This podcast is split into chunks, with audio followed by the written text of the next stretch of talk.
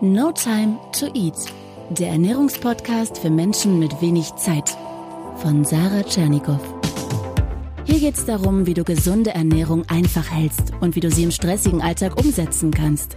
Im Büro, unterwegs, zu Hause. Super!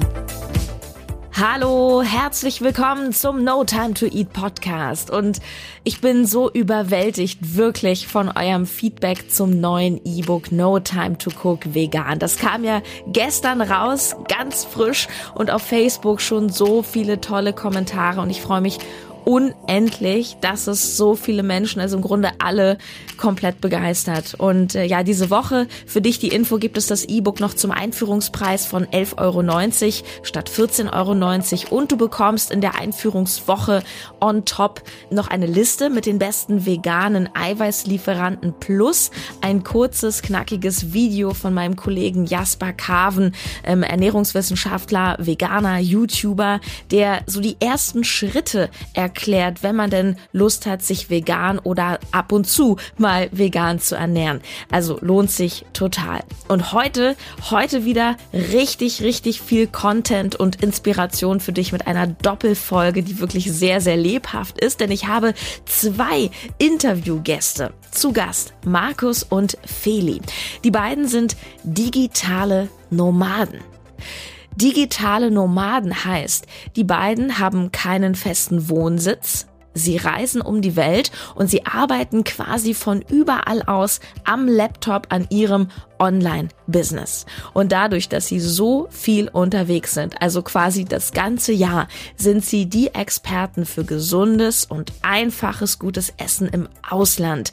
Denn die haben deutlich mehr Länder schon betreten als ich. Und ganz kurz schon mal die Info über nächstes Wochenende, nämlich 25. bis 27. Mai. Da findet in Berlin die DNX statt. Das ist die digitale Nomadenkonferenz. Ein riesig tolles tolles, tolles Event. Das ist spannend für alle, die vielleicht auch mal ortsunabhängig arbeiten wollen. Ähm, da kommen zahlreiche Speaker wie Alexander Hartmann, Laura Seiler. Auch ich werde da sein. Am Samstag werde ich im Publikum sein und am Wochenende gebe ich einen Workshop für gesundes Essen unterwegs bzw. auf Reisen. Und äh, ganz am Ende der Folge verrate ich dir noch, wie du 50% Rabatt auf die Tickets bekommst und auch noch ein Videopaket gewinnen kannst, wo du dann alles ganz bequem von zu Hause aus anschauen kannst. Ich wünsche dir jetzt erstmal ganz viel Spaß, ganz viel viel Inspiration und ganz viel Freude mit dem Interview, was ich mit Markus und Feli geführt habe, den digitalen Nomaden. Hallo. Hey, Sarah, danke für die Einladung. Ja, cool, dass du da bist. Und warum habe ich euch eingeladen in meinen Podcast? Das ist ganz spannend. Also vielleicht erstmal Markus. Ähm, wir kennen uns von eurer Veranstaltung der DNX. Das ist die digitale Nomadenkonferenz. Und das ist nämlich, was ihr seid, digitale Nomaden. Das heißt, äh, ihr seid Unternehmer, die eigentlich keinen festen Wohnsitz haben und so durch die Welt reisen. Habe ich das richtig äh, erzählt? Ganz genau. Wir arbeiten ortsunabhängig. Das heißt von allen möglichen Orten auf der Welt ja. aus, ja. Und wir sitzen jetzt zwar in der Wohnung, in eurer Wohnung in Berlin, aber was ist euer, ist es gar nicht eure Wohnung? Nee. Du schüttelst den Kopf? Nee, ist nicht mehr unsere Wohnung. Also wenn wir in Berlin sind, in Deutschland sind, dann äh, wohnen wir nur noch zur Untermiete und auch sonst, wenn wir reisen, wir haben keine feste Wohnung mehr, sind wir immer in Long-Term-Stays oder Airbnbs am Start. Wo seid ihr denn eigentlich zu Hause gefühlt? Ähm, mittlerweile haben wir mehrere Homebases. Also wir sind eigentlich immer da zu Hause, wo wir gerade sind. Wir sind sehr gut darin geworden, uns schnell unser Setup herzurichten, für Internet zu sorgen, um arbeiten zu können. Aber es gibt natürlich Orte, zu denen es uns immer wieder hinzieht, wie zum Beispiel Brasilien Ende des Jahres, weil wir beides passionierte Kitesurfer sind. Wir lieben die Sonne, wir lieben das Meer, wir lieben äh, den Strand und deshalb sind wir da immer so drei, vier Monate. Mhm. Und Anfang des Jahres sind wir dann gerne in Südostasien unterwegs, entweder in Thailand, auf Kopangan das ist eine thailändische Insel mit einer sehr coolen, äh, bewussten Community oder auch Bali, Indonesien, natürlich der Klassiker für viele digitale Nomaden. Du hast schon gesagt, so Kitesurfen, äh, ihr seid auch äh, schlank sportlich fit, also ihr seid so aktive Leute.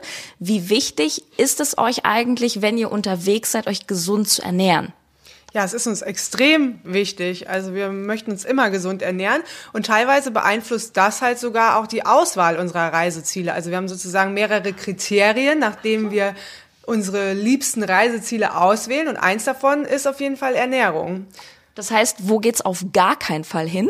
USA, äh, Burger Imperium? Genau, also zum Beispiel, ja, USA ist schwierig, Australien ist zum Beispiel ähnlich, was das Essen anbelangt, obwohl es da auch schon eine gute Green Scene gibt, zum Beispiel auch in Melbourne, speziell kommt halt auch manchmal auf die Städte an. Ne? Also Green Scene muss man vielleicht erklären, viel, viel Grünes, ja, frisches organic, Gemüse. Frisch, genau, vegan, also wir beide leben äh, auch vegan.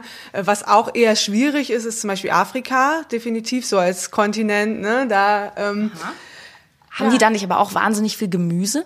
Ja, haben die auch. Also das ist dann auch immer so der Workaround für uns, wenn wir in Ländern sind, wo, wo es dann nicht ähm, super convenient ist für, für Veganer oder äh, bewusst green lebende Leute, kann man immer auf die Local ähm, Vegetables, also Gemüse zurückgreifen und das geht auf jeden Fall immer klar. Ja.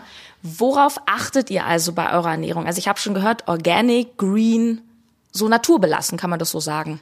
Ähm, genau, naturbelassen, aber wir ähm, ernähren uns halt auch basisch, also basenüberschüssig. Ich weiß nicht, inwiefern deine ähm, Hörer das kennen. Kannst ja in zwei Stichworten nochmal zusammenfassen. genau, also im Körper gibt's ja einen, einen pH-Wert, der möglichst ausgeglichen sein soll. Und ansonsten ist man übersäuert. Das passiert zum Beispiel, wenn man sehr viel Käse, Fleisch, Quark und solche Sachen isst. Und Übersäuerung ist sehr schlecht für den Organismus und ist auch der Verursacher von sehr vielen Krankheiten und so weiter. Also wenn man sich basenüberschüssig ernährt, also es gibt Tabellen auch dazu, dazu, die kann man sich am besten im Internet angucken, was jetzt basisch ist und was nicht basisch ist. Und bei den nicht basischen Lebensmitteln gibt es auch wieder eine Unterscheidung zwischen ähm, guten und schlechten Säurebildern. Also ich glaube, da wird's jetzt etwas zu kompliziert. kompliziert genau. Aber nur, dass man es schon mal gehört hat. Und ähm, ja, wir achten halt darauf, uns basisch zu ernähren. Und das ist auch schon nicht mehr weit von der veganen Ernährung, sage ich mal. Was sind das denn so für Lebensmittel als Beispiel? Genau, das sind im Grunde alle Gemüse, alle Früchte, aber ähm, gute basische Lebensmittel sind auch sowas wie Quinoa oder Hirse oder ähm, ja Chiasamen, ähm, Leinsamen, Haferflocken sind auch ähm, gut. Also da gibt's auch viele Kohlenhydrat mhm. Kohlenhydrate, die aber zu den ähm, basischen Lebensmitteln gehören. Ja und das sind dann so unsere Standard ähm, Sachen, wo wir uns hauptsächlich von ernähren. Aber ähm, viele denken ja auch immer, wenn man sich vegan ernährt, äh, da fehlt mir das Eiweiß aus dem Fleisch. Ich brauche das ja im Geflügel. Ich war übrigens auch jahrelang so unterwegs und hatte auch diese Glaubenssätze. Ähm, was viele nicht wissen, dass gerade in vielen veganen Lebensmitteln auch ähm, super eiweißhaltige ähm, Produkte zu finden sind, wie zum Beispiel Hanf oder Lupinen oder Erbsen. Und mittlerweile ist vegan jetzt äh, ähm, wirklich eine Lebenseinstellung für mich geworden. Ähm, ich habe es ehrlich gesagt in erster Linie für mich und meinen Body gemacht, um gesunder und fitter zu sein. Das hat auch voll funktioniert. Ich bin viel, viel agiler noch und habe noch mehr Energy als vorher. Aber auch ähm, wegen den Tieren. Ich finde, kein Mensch ähm, darf sich über, über das Tier stellen und entscheiden, wann ein Tier zu sterben hat und wann ein Tier zu leben hat.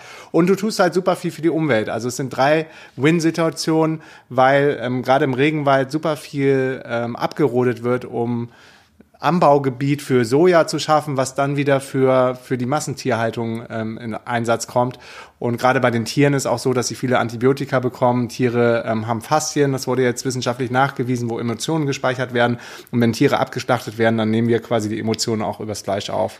Also es ist halt auch ne, nicht mehr wie früher, dass man mal ein Tier schlachtet, von dem dann die ganze Familie äh, lebt, sondern halt auch die heutige Massentierhaltung, die das Problem ist. Ne? Und, Und da verweise ich nochmal auf die Folge 22, wo wir uns nämlich ganz ausführlich mit dem Thema Fleisch oder kein Fleisch und Massentierhaltung äh, unterhalten haben. Deswegen würde ich gerne zum Fokus kommen, nämlich dieses Essen unterwegs, weil es sind ja schon zwei, ich möchte das nicht sagen, Probleme, aber es sind zwei Herausforderungen. Das eine ist die vegane Ernährung, dass man einfach sagt, okay, ich bin ein Stück weit eingeschränkt in dem, was ich wähle.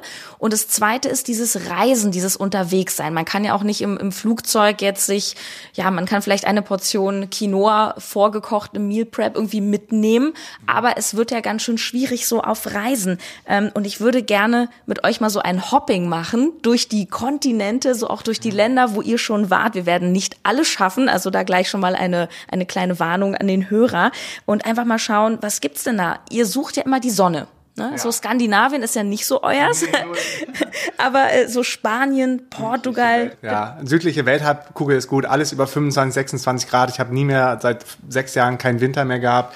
Ähm, ja. Wie ist denn das in Spanien, Portugal, Griechenland? Was hat man denn da so für Clean Food, was auch vielleicht so, so sich eignet für unterwegs? Also zum Beispiel in ähm, Spanien hast du halt auch Läden wie Carrefour zum Beispiel. Das sind große Supermärkte, die haben auch eine Bio- und Organic-Abteilung. Also da ist überhaupt nicht schwierig. Man muss jetzt allerdings unterscheiden, ist man jetzt länger da, so wie wir, und hat eine eigene Küche, dass man kochen kann, mhm. oder geht man da aus essen? Ne? Das ist natürlich ein mega Unterschied. Und wir kochen halt immer selber und haben somit dann äh, unter Kontrolle, was wir kaufen und was da drin ist. Ne? Spanien denke ich ja immer so klassisch an die Paella. Reispfanne mit Gemüse, hm, okay, ist aber auch gerade im Restaurant oft sehr fettig. Was gibt's denn für bessere Alternativen?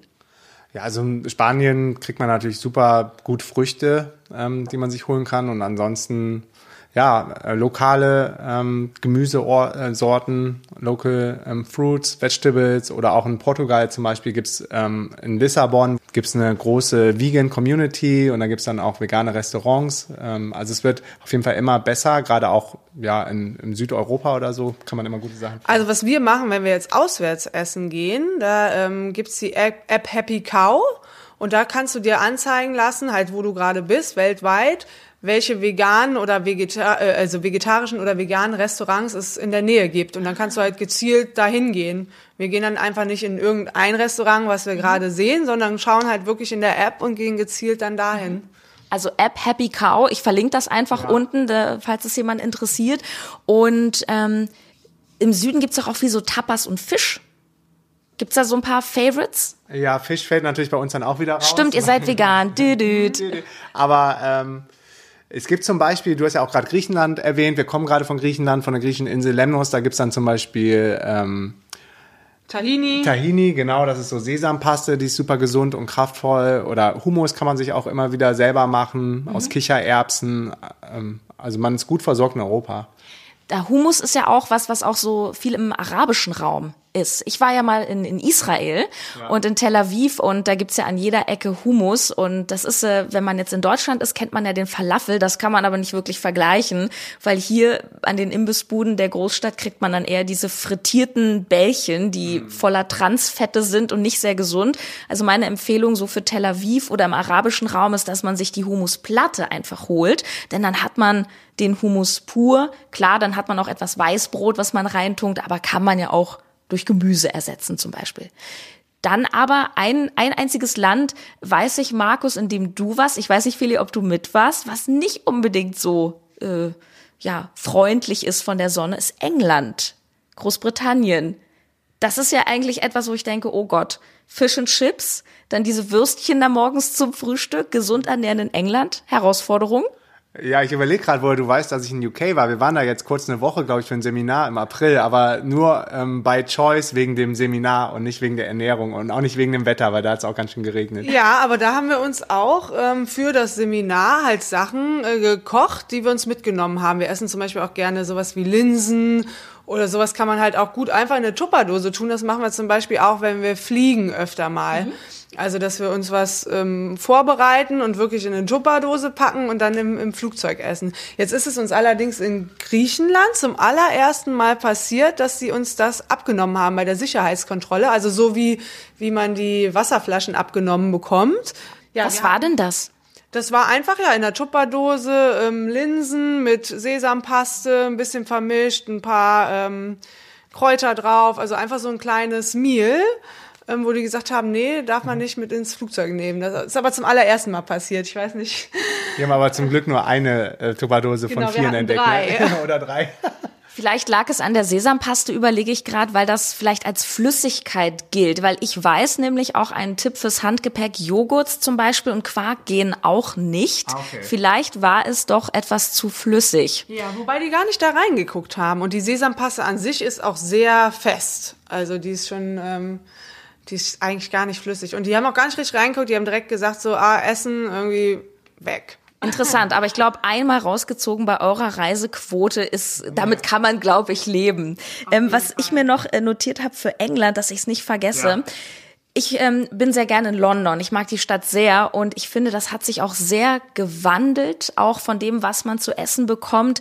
Es gibt dort inzwischen auch recht viele Fresh-Food-Stände, wo man Salate bekommt oder Wraps, die vielleicht etwas leichter sind. Und ich habe in England auch erst so richtig Porridge kennengelernt. Ich glaube, das kommt ursprünglich aus Schottland. Ist das auch was für euch, so Haferbrei mit heißem Wasser übergossen? Also Porridge gibt's zum Beispiel in Afrika. Wir haben mal den Kilimanjaro bestiegen und da gab's jeden Morgen Porridge von ja. dem Guide, den, der unser Essen ah, dabei hatte. Okay.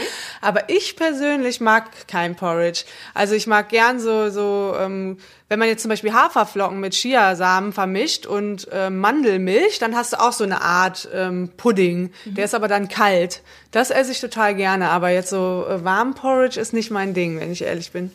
Aber grundsätzlich ist Porridge auf jeden Fall super, ein super Kraftgeber. Gerade jetzt bei der Kilimanjaro-Besteigung. Und ich kenne auch viele, die sich morgens an ihrem warmen Porridge machen.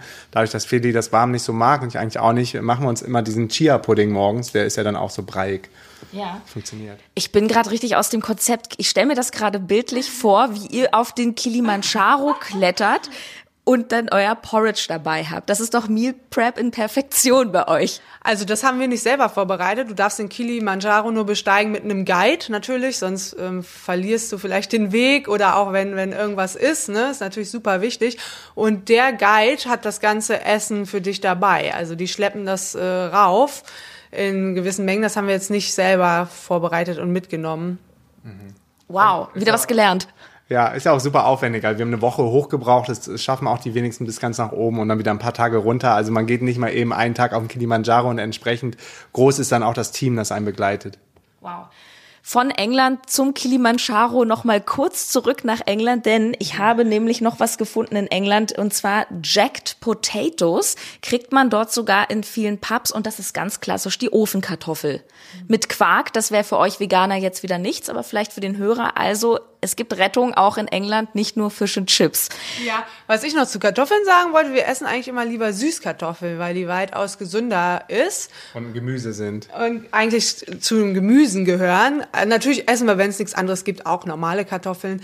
Aber genau, und Süßkartoffeln gibt es zum Beispiel super gut auch in Brasilien. Die sind da ganz, ganz spitze und toll. Ah, das ja. wusste ich gar nicht. Aber das ist ein, ein super, eine super Überleitung das ist eine super Überleitung zu Südamerika, Brasilien. Also habt ihr ja schon gesagt, ist so euer ja. Lieblingsreiseziel. Oh, da werden Herzchen mit den Händen gezeigt.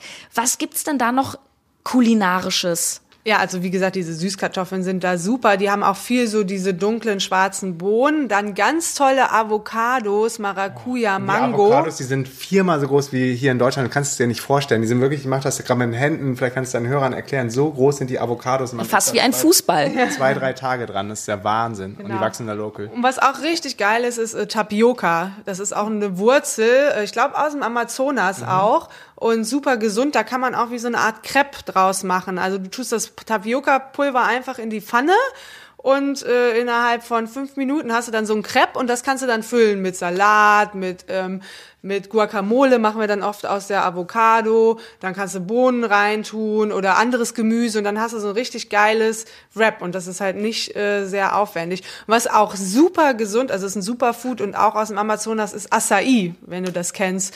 Das ist diese, so. Ist es nicht diese Beere? Das ist eine ja, genau. Beere, genau und äh, das gibt's tiefgefroren. Das tust du einfach in einen Mixer rein und hast dann wie so ein Brei auch und kannst es auch als Frühstückspudding nehmen, halt mit Chiasamen, Haferflocken oder ein paar Früchten drauf. Das ist total genial und das macht auch richtig, richtig satt.